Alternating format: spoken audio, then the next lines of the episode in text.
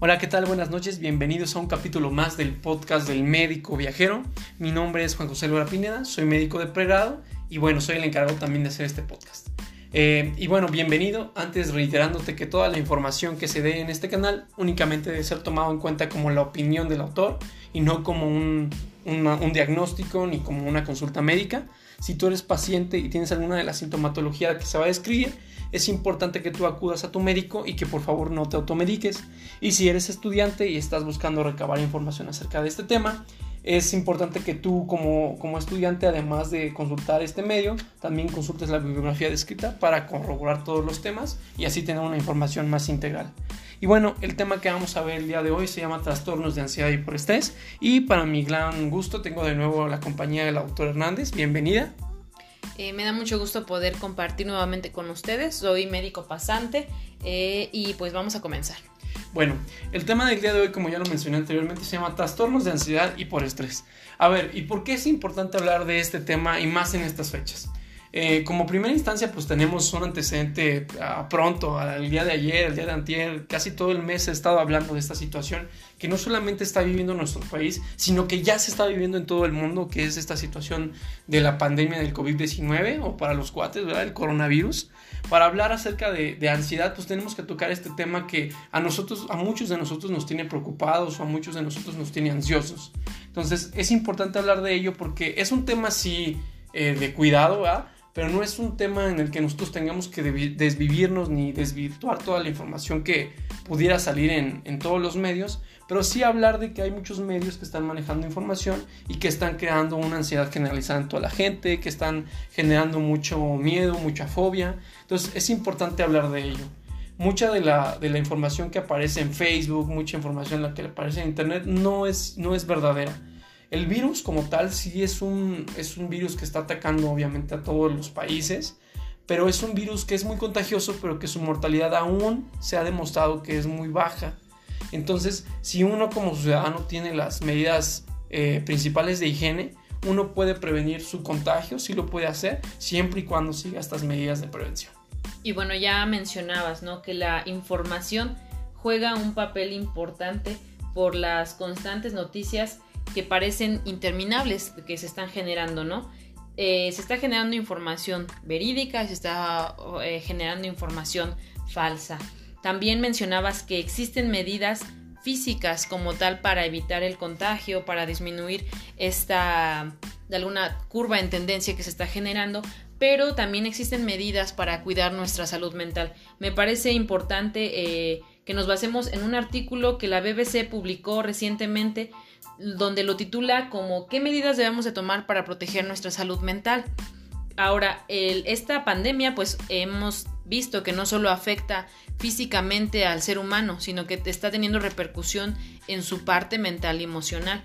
Y para ello pues tenemos medidas, ¿no? La, la medicina que debemos de plantearnos siempre debe de ser una medicina preventiva, ¿no? Entonces vamos a tener actitudes, vamos a tener medidas, vamos a tener pequeñas intervenciones y estrategias que pueden mejorar nuestra salud y hacer que eh, nosotros nos apoyemos en esta parte mental y en esta parte emocional para poder sobrellevar, sobrellevar esta situación de otra manera, ¿no? Y inevitablemente tenemos que seguir las medidas físicas, las medidas de higiene, que ya obviamente son medidas que son conocidas mundialmente.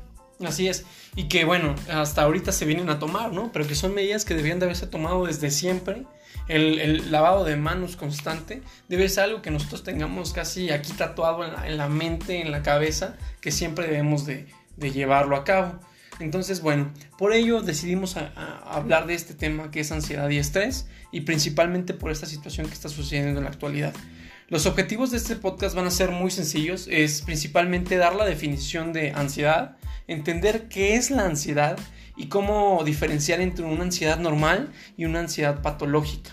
También saber qué es un trastorno de ansiedad, saber cómo están estos trastornos de ansiedad en México, cuáles son los más comunes, cuáles son los factores de riesgo que pueden generar esta situación, eh, cuáles son las características clínicas o, en otras palabras, cómo podría una persona verse o sentirse si es que tiene alguna de estas manifestaciones, eh, estrategias diagnósticas y tratamientos a grandes rasgos, que sea lo que vamos nosotros a abundar hablando en cuanto a la salud mental.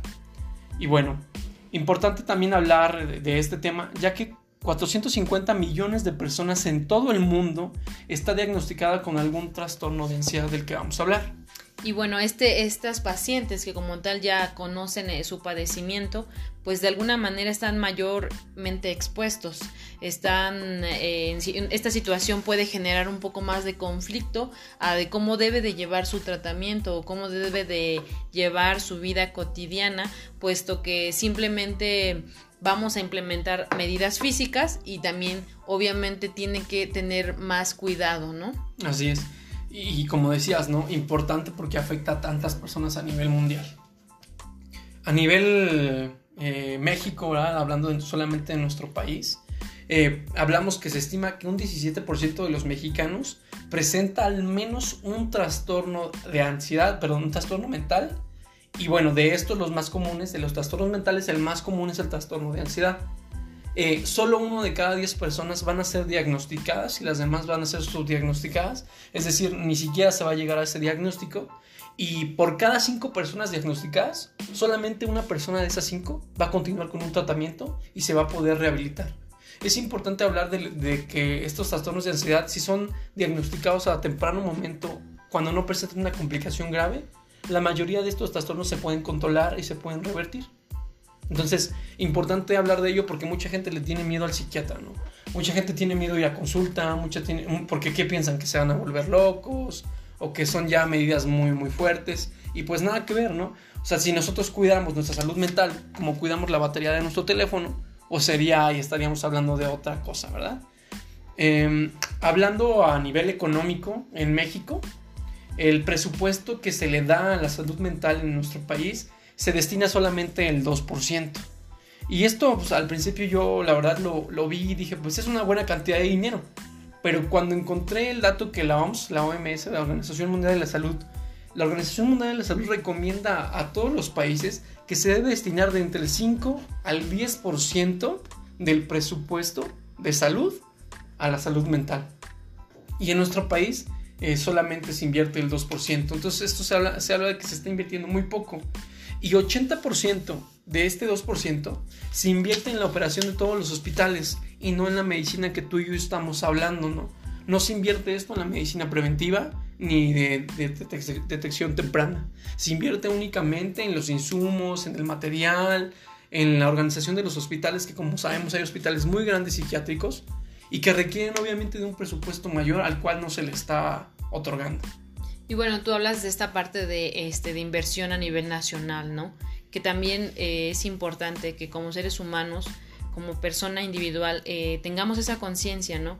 Que finalmente la persona responsable de uno mismo siempre, siempre tiene esta responsabilidad de tener una actitud de conocimiento a que debe de tener una valoración por un psicólogo, que de alguna manera esto no, no es que ya estés enfermo, ¿no? Que, que obviamente estés obligado a llevar un tratamiento médico, farmacológico, no, no, no, sino que simplemente es un acompañamiento que se puede llevar a cabo y que te puede funcionar como una estrategia. Así es. Eh, hablando a nivel mundial y a nivel nacional, eh, principalmente a nivel mundial y a nivel nacional, estos trastornos mentales son los más comunes, los trastornos de ansiedad. De acuerdo con la OMS, el 12% de todas las consultas del primer nivel a nivel mundial tienen que ver con trastornos de ansiedad. Eh, típicamente se comienza a los 15 años cuando puede ser diagnosticada, pero cuando no se diagnostica siempre tiene una prevalencia entre los 24 y 45 años de edad. Entonces aquí estás hablando de algo muy importante, ¿no? Si tú catalogas eh, esto como una, enfermedad que se puede presentar en personas de etapa productiva, o sea, imagínate cuántas personas eh, son, llegan a ser invalidadas de, de alguna manera por alguna cuestión de estas. ¿Cuántas personas no frenan su ritmo de trabajo porque tienen una fobia social? ¿O cuánta gente no frena su ritmo de trabajo porque tiene pánico o algún trastorno que tenga que ver con pánico, etcétera? Entonces, es una etapa productiva de la vida que se ve afectada a veces por estos trastornos de ansiedad. ¿Y qué crees? ¿Es encontrado mayormente en el sexo masculino? No, en el sexo femenino es más encontrado. Entonces, esto también es un dato importante. Eh, actualmente, de los, todos los trastornos de ansiedad, los primeros en encontrarse a nivel mundial es el trastorno de ansiedad generalizado, el trastorno obsesivo compulsivo y el trastorno de pánico. Esos son los tres primeros a nivel mundial. Y bueno, aquí es importante porque obviamente las medidas que ahora vamos a implementar nosotros para cuidarnos del coronavirus a veces llegan a afectar a estas personas. Tú acabas de mencionar esta parte del trastorno obsesivo compulsivo, ¿no? Este, este tipo de pacientes saben que el, como tal las, las condiciones que ellos pueden sufrir más comúnmente va relacionado mucho a esto, ¿no? Esta parte de eh, la higiene. Entonces, lávate las manos, claro que sí. Eh, ten medidas de higiene, claro que sí, pero con medidas, sin exceso, ¿no? Y alguien puede decir que se puede limitar como exceso, ¿no? Incluso hay pacientes que utilizan cloro que es directamente sobre sus manos. Eh, esto no, no, no, está establecido, ¿no? Ya sabemos que podemos utilizar eh, soluciones con, a base de gel y alcohol o como tal jabones, ¿no? Que es obviamente lo más recomendable que puede ser difícil para ellos. Por eso en esta, en esta etapa, en este tiempo, más que nada, pues se pueden acompañar de, de, que alguien los pueda orientar, eh, hablar obviamente de manera libre para que puedan desahogarse. Y fíjate que es muy importante lo que acabas de decir, porque hace unos días estaba yo en el aeropuerto y yo llevaba así mi protección personal, como todos sabemos, pero fíjate que una persona que estaba delante de mí pasó a que le hicieran su check-in y ya ves que agarras el celular y pasa, ¿no? El chiste es que esta persona realmente, o sea, muy aprensiva con su teléfono, no permitió que nadie más lo tocara por el miedo a ser contagiado por esto, ¿no? Entonces, ¿qué llega a hacer esta pandemia? A veces esta pandemia llega a desenmascarar muchos trastornos que ya habían de base en, el paciente. Entonces, no creo que sea casualidad que a partir de este momento se desencadenen muchas situaciones que tengan que ver quizá con algún trastorno postraumático, de ansiedad postraumático o alguna situación así o una fobia específica. No, no, no quiero ser impreciso, pero yo creo que se va a aumentar la tasa.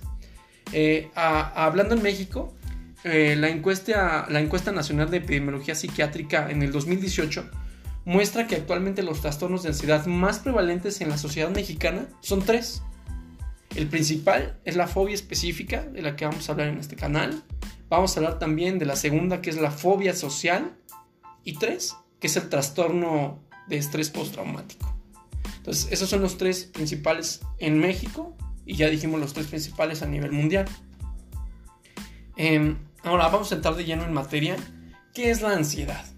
Muchos hemos escuchado hablar de no, es que esa persona es muy nerviosa, no, es que esa persona todo el tiempo tiene, está sudando, o esa persona todo el tiempo está moviendo sus piernas. Y, a veces creemos que tiene que ver más con el comportamiento físico, y, y, sí tiene que ver, pero tiene más, tiene más que ver con algo que no se ve, que, es el, el comportamiento mental de la persona. Es un estado emocional displacentero que se acompaña de cambios somáticos y psíquicos. O sea, tú ya mencionabas hace rato, ¿no? Que el ser humano debe ser visto desde una entidad eh, biopsicosocial.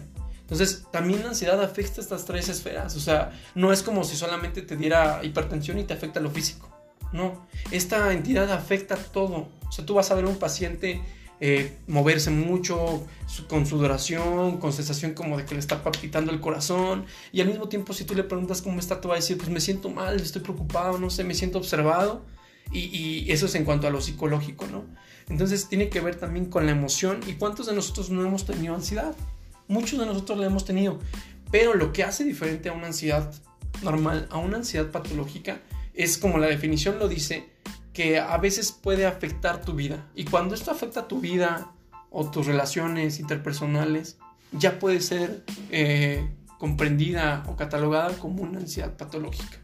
Y bueno, aquí tú hablas de normalidad, ¿no? Pero finalmente es un comportamiento, ¿no? E-, esta ansiedad es comprensible que se genere y obviamente más en la situación en la que estamos viviendo. Pero finalmente el término normal no se debe de tomar como que es saludable, ¿no? Así es. Em, importante lo que decías, ¿no? Ah, hay, hay situaciones que nosotros vamos a vivir, ¿no? Como tener un examen, te puede llegar a generar ansiedad.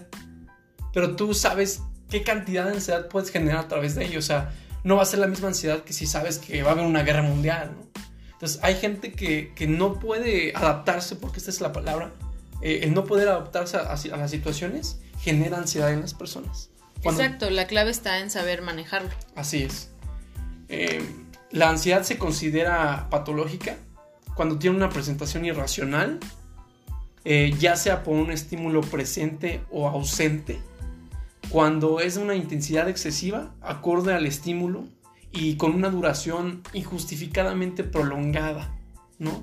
Entonces, no es lo mismo estar ansioso, tener ansiedad un día, no sé, si tu examen es el 20 de noviembre y a lo mejor tú el 15 de noviembre empiezas con la ansiedad, pues eso es normal.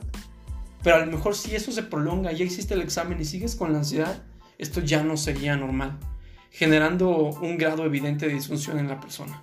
Entonces, esta es la diferencia entre tener una ansiedad normal y tener una ansiedad patológica.